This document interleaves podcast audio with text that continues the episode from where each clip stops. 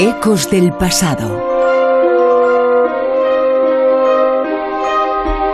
El esoterismo nació para mucho. Buscaron reliquias, eh, pero también eh, tuvieron información, información que esta noche vamos a conocer, información aparentemente llegada desde muy lejos, desde las estrellas. Vamos a contar una historia verdaderamente apasionante esta noche aquí en Ecos del Pasado con Laura Falcolara. Laura, muy buenas, ¿qué tal? Buenas noches, Bruno. Presidenta de Prisma Publicaciones en el Grupo Planeta y autora de un libro que ha aparecido hace muy poquitos eh, días. Ya hemos hablado de él, y, pero es un libro que nos habla de ese interés eh, por el esoterismo que tenían los nazis. El libro se titula La maldición de la lanza sagrada. Ahí se cuenta pues esa pasión que tenían los nazis por eh, temas ocultistas, por temas mistéricos, por temas de reliquias y otros temas y otros asuntos, ¿no? También los ovnis. Efectivamente, y eso es lo que vamos a hablar hoy, de ovnis precisamente, bueno, de un personaje que vinculó eh, lo que es el Tercer Reich con el tema de los ovnis. Hablamos nada más y nada menos de una mujer de lo más especial, hablamos de María Orsic, esta mujer era una bella medium eh, que, por lo visto, consiguió tecnología nazi, que ahora explicaremos un poco, tecnología, perdón, alien, y ahora explicaremos un poco su historia, en plena Alemania nazi. Es una mujer con una historia realmente eh, apasionante, extraña, curiosa, y además con una relación de lo más sorprendente con Nicolás Tesla, que cualquiera diría, porque son dos, dos, perfiles completamente distintos. Sin embargo, la relación entre ellos por carta fue frenética, auténticamente de locura. Bueno, eh, hablamos de ella, ¿te parece? Sí, claro. hay que hablar, son diferentes eh, prismas, en diferentes eh, personajes, pero todo viene en el entorno que tenemos que mencionarlo, porque en todo el entorno del nazismo había muchas sectas, muchos grupos, muchas sociedades secretas. Hemos hablado de Tule en alguna ocasión. Todo esto tiene que ver más con la sociedad Embril, que era una de las sectas y sociedades del entorno nazi y que tenía mucho que ver con el esoterismo. Efectivamente. Fíjate, todo esto empieza muy a muy temprana edad de esta mujer. María Orsi, que era profesora de ballet austríaca, desde muy jovencita empieza a manifestar esa especie de dotes extrañas que la hacen entrar en trance y comunicar nada más nada menos que con las estrellas, se supone que con los extraterrestres. Ella se muda a Alemania en 1919 y se integra en primer lugar en la sociedad secreta Thule, como comentabas, y ahí conoce a otra serie de personas parecidas a ellas, otras mujeres que también tienen esa facilidad para conectar con ese más allá o con ese mundo, eh, con esa otra dimensión. El caso es que deciden escindirse de la sociedad Tule y crean precisamente la Sociedad Pangermánica para la Metafísica, popularmente conocida como BIRL. Esa sociedad eh, estaba compuesta sobre todo por mujeres, todas ellas lucían un largo cabello porque decían que ese cabello largo les permitía actuar como antenas para comunicar con los extraterrestres, dicho así parece casi un chiste, pero es verdad que hay cosas que salieron de esa sociedad realmente extrañas e inquietantes. Esta, esta mujer sobre todo empezó a recibir información de los extraterrestres, según cuentan, 20 años antes del final del nazismo, de la guerra mundial. Eh, mucho tiempo antes de que pasara lo que pasó. No, hablamos de 1922. En 1922, de hecho, consigue incluso varios fondos millonarios de, alemanes para llevar a cabo esos prototipos que a ella le llegaban dictados desde las estrellas. De hecho, ella eh, empezó a hablar con el doctor Schumann, que era un eh, investigador y un, un em, un eh, ingeniero capaz de construir esos, esos, esas máquinas que a ella le llegaban del espacio y con esos planos empieza a trabajar con este hombre para que realmente esas máquinas salgan adelante. El caso es que eh, realizaron una primera máquina que no funcionó, la verdad es que fue un auténtico desastre. Gran parte de esos fondos desaparecieron, pero siguieron en una segunda eh, oleada tras recibir nueva información, María, de esos amigos suyos, las estrellas. El caso es que en 1923, el 17 de diciembre para ser exactos, ese nuevo modelo de ovni o de, o de platillo volante o de artefacto volador está acabado. El vuelo es un éxito. La nave vuela 55 minutos y alcanza, alcanza los 300.000 kilómetros por hora, que se dice pronto. Pero hay algo sorprendente. Por lo que cuentan, a la vuelta algo aterroriza a los ingenieros cuando ven que la nave ha envejecido como unos 100 años. Ahí es María la que explica que cuando un objeto entra en una dimensión diferente, sus propiedades se ven modificadas, cosa que no les parece una locura a los científicos. Bueno, digamos que esa segunda nave, el tema está en que le atan una especie de cinta magnética a la frente de María, y ella se supone que pues eh, transmite su pensamiento a esa nave espacial, algo parecido. De hecho, dicen, eso no, yo no lo puedo verificar, pero sí que es uno de los comentarios que se ve en, varios, en varias páginas web sobre el tema, que una cinta parecida es la que se encontró entre los restos del accidente de Roswell, a saber. Pero en cualquier caso, la verdad es que la información es bastante sobrecogedora y extraña. ¿Qué ocurre? Que en 1944, como nos podemos imaginar, pues eh, los nazis que quieren utilizar eso para la guerra, faltaría más. Ahí María se niega en rotundo y temiendo que las SS y que Hitler se apoderen de esa tecnología y de esa nave, dice que necesitan mejoras y se la lleva a un hangar de Múnich para que los vuelos de prueba cesen y alejarla un poco de lo que es el Tercer Reich. Realizan dos modelos pequeños de 8 metros de diámetro cada uno y, sobre todo pensando en si la nave principal pudiera ser robada, ¿no? El caso es que, eh, bueno, todos esos instrumentos quedan guardados, quedan confinados y eh, de repente eh, María tiene una nueva revelación y es que en marzo de 1945 María recibe una comunicación curiosísima. Sus mensajeros le predicen la derrota de los nazis antes de acabar ese año.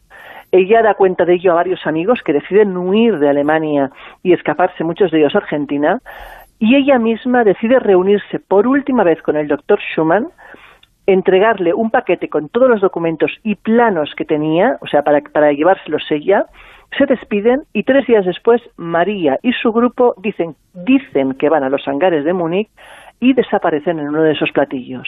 Claro, la historia realmente parece de ciencia ficción, sinceramente. Yo cuando empecé a informarme de ella pensé, bueno, a ver, em, seamos razonables, ¿no? ¿Qué parte de esto puede ser verdad? Pero es que lo cierto es que vas encontrando información sobre esta señora y sobre la relación con Tesla y todavía es más sorprendente, si cabe. Que es una relación que empieza más o menos en esa época, eh, podemos eh, decir, eh, podemos situarnos antes del final de la Guerra Mundial, después del final, y después de todo eso se produce esa relación con Tesla, una relación estrecha entre la Medium y Tesla. Claro, fijémonos que ambos eran yugoslavos de ambos lados del océano, pero mantienen una, una, correspondencia enorme que a la muerte de Tesla es confiscada, absolutamente además. Ambos, como decía, eran de procedencia yugoslava, eh, vegetarianos, estudiosos universitarios, solteros y sin hijos. Eh, personas, además, eh, que estaban totalmente en contra de la guerra y ambos, además, eran especialmente pobres, casi indigentes, te diría yo y también fueron ambos estrechamente vigilados por los servicios y agencias militares de cada uno de su país. En el caso de Tesla, por el FBI, el OSS y la CIA, y en el caso de María, por la Gestapo y la SS. De hecho, Nicola emigra a Nueva York y María a Berlín. Si los descubrimientos e inventos en el campo electromagnético de Nikola Tesla era uno de los mayores secretos custodiados por las agencias militares, aún fue superior, si puede, puede decirse, el grado de clasificación de esa correspondencia que mantuvo con María Orsic. Dicen que ambos estaban relacionados en la construcción de esa máquina voladora antigravitatoria y, que ambos, en cierta manera, tenían contactos con los, extraterrestres. Nicola era un científico, un genio, de hecho, y María, pues no era más que una joven eh, bailarina que cayó en trance y que a través de sus experiencias medúmicas contactaba con esa especie de mm, entes de, otra dimensión, ¿no? Bueno, el caso es que, eh, según decía Tesla, eh, la humanidad estaba realmente amenazada por los extraterrestres. Según él, había una especie de guerra entre dos razas alienígenas y que, de hecho, eh, eh, su sufrimiento era por la humanidad, porque él decía que acabarían cargándose la humanidad. Por esa razón inventa algo que él denomina el rayo de la muerte, que según él puede destruir a los alienígenas, pero además es capaz de trasladar también grandes cantidades de energía a miles de caballos de potencia de un planeta a otro sin consideración de la distancia. Eso fue una de las cosas que se confiscó a la muerte de Tesla. Claro, y la figura de Tesla eh, es apasionante a nivel científico, efectuó unos eh, descubrimientos y unos avances extraordinarios, eh, pero tenía esa otra cara, esa cara B, que era su interés por determinados temas y asuntos que casos como este demuestran bueno, que, que lo tenía, ¿no? No, no, efectivamente. Tesla piensa que muere el 7 de enero de 1943 en su habitación del Hotel New Yorker y eh, absolutamente todas sus posesiones y todo su trabajo es confiscado por el gobierno de Estados Unidos. De hecho, casi parece como que eh, es muy simultáneo, ¿no? Uno, uno muere y el otro desaparece, o sea, es como todo muy seguido. Bueno, tras la muerte de Nikola Tesla, su sobrino Saba Kosanovic eh, es interrogado, y este hombre tenía conexiones además con el Partido Comunista, es detenido, es interrogado y aislado por el FBI durante varios días. Él declara que su tío no le había hablado de su máquina voladora antigravitacional, que tampoco le había hablado de haber volado a un lugar desconocido de México, pero que sí que tenía claro que Tesla había viajado a ese país y que le dijo de hecho que el vuelo había sido un éxito, pero que ni sabía dónde estaba, ni dónde guardaba las cosas, ni qué había hecho de los posibles materiales de esa especie de vuelo o de esas pruebas que podía haber estado realizando.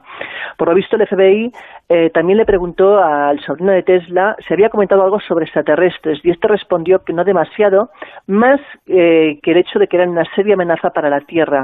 Según su sobrino, de todos los inventos eh, de su tío, en el que él estaba más interesado precisamente por la máquina voladora y por el rayo de la muerte. De hecho, eh, los agentes del FBI tenían esos inventos y de toda la información y todos eh, los análisis y todas las documentaciones que consiguieron hicieron, de hecho, eliminar la palabra extraterrestres, supongo que por miedo a que esa información circulara, ¿no? En cualquier caso, cuando examinaron la, la documentación confiscada a Tesla, descubrieron un, expediente que Tesla titulaba de la siguiente manera, Exotericón Gamma. Esto estaba escrito en códigos y en sánscrito antiguo, nada más y nada menos, y llevaba una, marcada una palabra que era la palabra gobierno. Mm. Eh, bueno, de hecho, toda la historia es realmente inquietante y apasionante y yo creo que a todos nos gustaría saber realmente dónde están esos documentos, qué usos se han hecho de ellos y si realmente eh, tanto el, OVNI de María Orsi como todos los inventos de Tesla, si realmente funcionan y qué y ha sido de ellos, lógicamente, porque eh, es ciertamente inquietante pensar que esa tecnología mm, totalmente fuera de lo que es el conocimiento humano puede estar en algún sitio y ser utilizada quizás para fines no demasiado correctos. Siempre se ha hablado de la posibilidad de que lo que Nikola Tesla conocía e hizo fuera más allá de lo que eh, se ha acertado porque él tenía una serie de pasiones eh, por determinados asuntos. En esas eh, fechas ocurre también el incidente de Roswell.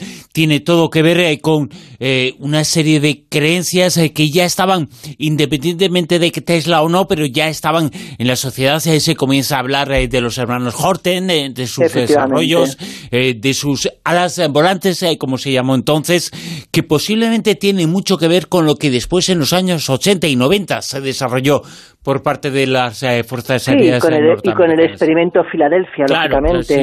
Es, pero vamos, que es un momento de la historia realmente inquietante y apasionante a la vez. O sea, un, un, momento realmente curioso, extraño y que parece, o sea, tú oyes la historia así de pronto y te puedes llegar a, pensar que estamos todos locos, o sea, que estás explicando una, una locura. Y sin embargo, detrás hay personajes como Tesla que de locos creo yo que tenían poco. Desde luego que sí. Luego el presidente Eisenhower, eh, tuvo una serie de informaciones y también se conocieron una serie de datos gracias en 1958, 66, hay que recordar, una serie de datos en documentos eh, oficiales eh, gracias a una ley de libertad de información. Se conocieron una serie de cosas sobre las que él conocía, ¿no? Efectivamente, en el 58 los rusos habían hecho con algunos de los documentos de los expedientes de Tesla a través de un agente doble y comenzaron, de hecho, a trabajar en proyectos similares.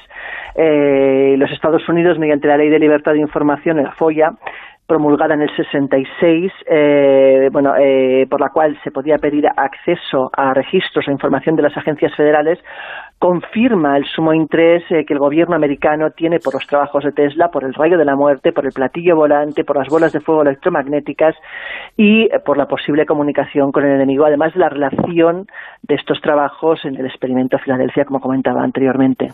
Y en tu libro, En la maldición de la lanza sagrada, que recordamos se encuentra en la esfera, hay mucha información sobre el interés eh, por el esoterismo, por los misterios del mundo nazi.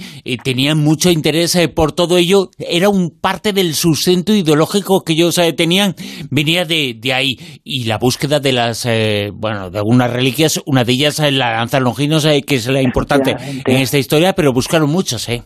Efectivamente, en mi libro se refleja sobre todo lo que es la búsqueda de la lanza y ese interés ocultista, pero la verdad es que es una época apasionante donde, bueno, eh, mucha gente cuando hablo del tema me pregunta lo siguiente, me dice, ¿cómo es posible que hayamos pasado de tanto a tan poco, no?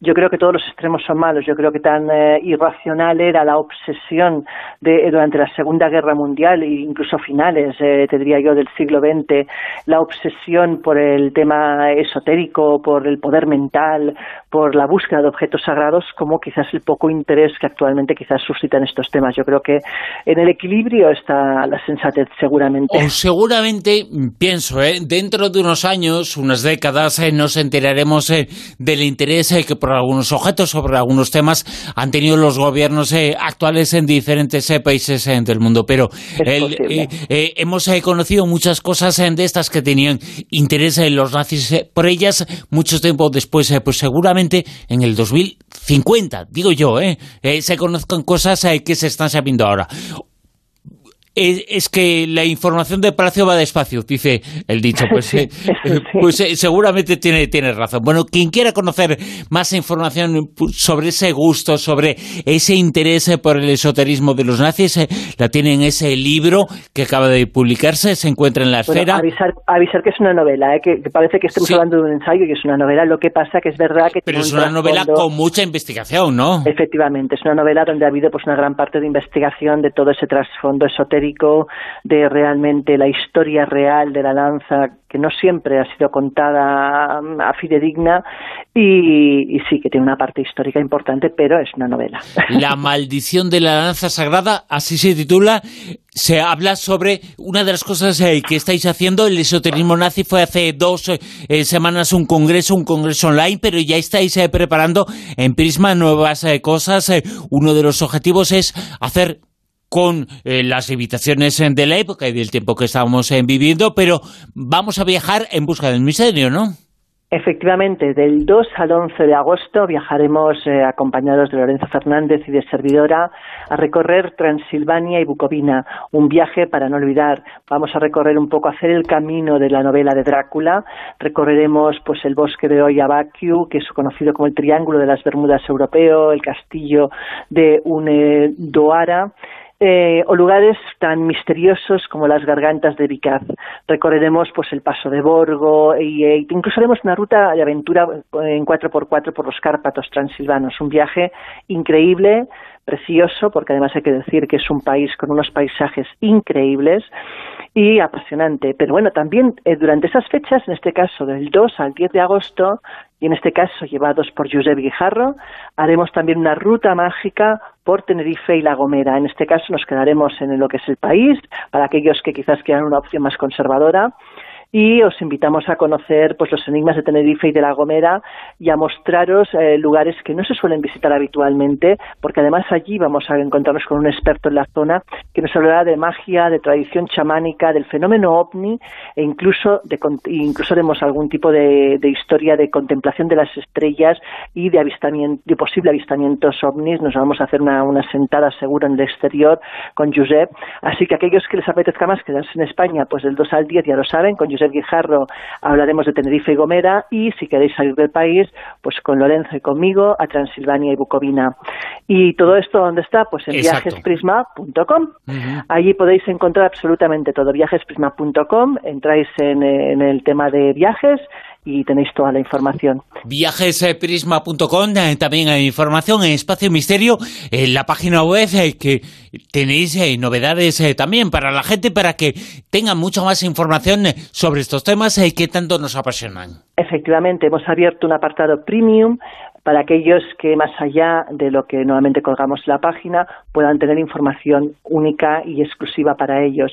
Allí colgaremos desde la revista a nivel digital, pero también colgaremos podcasts realizados expresamente solamente para nuestra web por Lorenzo Fernández, por Servidora, por Josep Guijarro y por otros muchos colaboradores como Miguel Pedrero y, demás colaboradores nuestros que a los que se ha pedido expresamente pues audios, vídeos y diferente información y cada mes tendrán pues eh, nuevos nuevos, eh, nuevos materiales que disfrutar con esa versión premium. Así que ya lo saben, quien quieran pues más cosas, no tenga bastante con lo que ya tenemos, pues puede coger la versión premium de Espacio Misterio, que además está muy bien de precio, son 4,99 si no recuerdo mal, y ya sabe, pues tienen una vez, eh, varias veces al mes, estamos colgando cosas, novedades que pueden tener en exclusiva. Y también, quien quiera saber algo más del mundo del misterio, aquí en Onda Cero, el próximo jueves por la noche, la noche del jueves al viernes, el Colegio Invisible otra vez abre sus puertas. Efectivamente, y volveremos a hablar porque nos quedamos cortos, nos falta tiempo, ¿sabes, Bruno? O sea, yo creo que hemos de hacer una petición general para que nos dé más tiempo. Bueno, el caso es que volveremos a hablar de guerra psíquica como la semana pasada, pero en este caso focalizaremos mucho más en lo que fue el movimiento ruso con Nina Kulagina, el movimiento americano con Uri Geller y el movimiento MK Ultra. Así que aquellos que os apasionen estos temas, ya lo sabéis, el jueves por la noche de una y media a dos y media, aquí en Onda Cero, el Colegio Invisible. A la una y media de la madrugada, aquí en Onda Cero, el mundo del misterio, viaje del mundo del misterio a la época de eh, la Guerra Fría, la guerra psíquica que existió, eh, con muchísimas eh, cosas, muchísimas informaciones que nos vais a contar tú y Lorenzo Fernández. ya sabéis, aquí en Onda Cero el próximo jueves por la noche, madrugada del viernes, con Laura Falcolada, quien escucharéis también en La Rosa de los Vientos el próximo domingo. Gracias, Laura. Buenas noches a todos.